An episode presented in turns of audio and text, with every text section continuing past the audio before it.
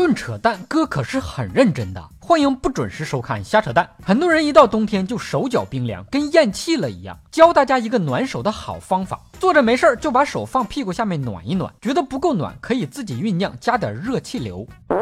等手暖了再捂捂脸蛋儿。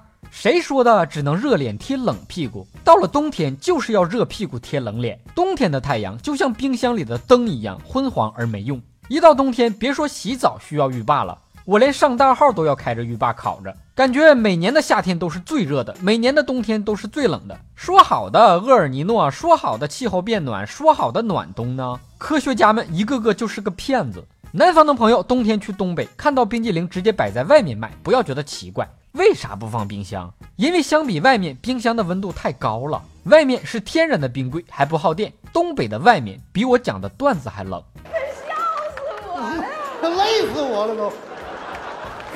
下雪后的东北马路上就成了天然的游乐场、溜冰场，满街的雪地漂移，碰碰车，碰碰碰完了，还会伴随着“你瞎呀，你才瞎呢，你会不会开车呀”的脱口秀表演，老精彩了。中国最有苦说不出的是秦岭淮河南北分界线的人，南方人觉得你是北方人，家里应该有暖气呀；北方人觉得你是南方人，应该不怕冷啊。其实哪有什么北方南方啊？对于广东人来说，广东以北的地方都是北方；对于东北人来说，除了东三省都是南方。天冷了，好多流浪猫开始找各种温暖的庇护所，有的就喜欢往车下面钻。所以开车的小伙伴们，上车前记得拍一拍引擎盖，提醒他们安全撤离。我刚才也拍了拍我的车，没见猫跑出来，掉出来两节电池。天气再冷，也无法阻挡同学们学习的热情。很多大学生们顶着冷风赶去上课，毕竟快期末了，点名再不到就过分了。不去也不知道重点画了啥，小抄该做啥。老师麻烦你下次画重点能不能不要画整本书啊？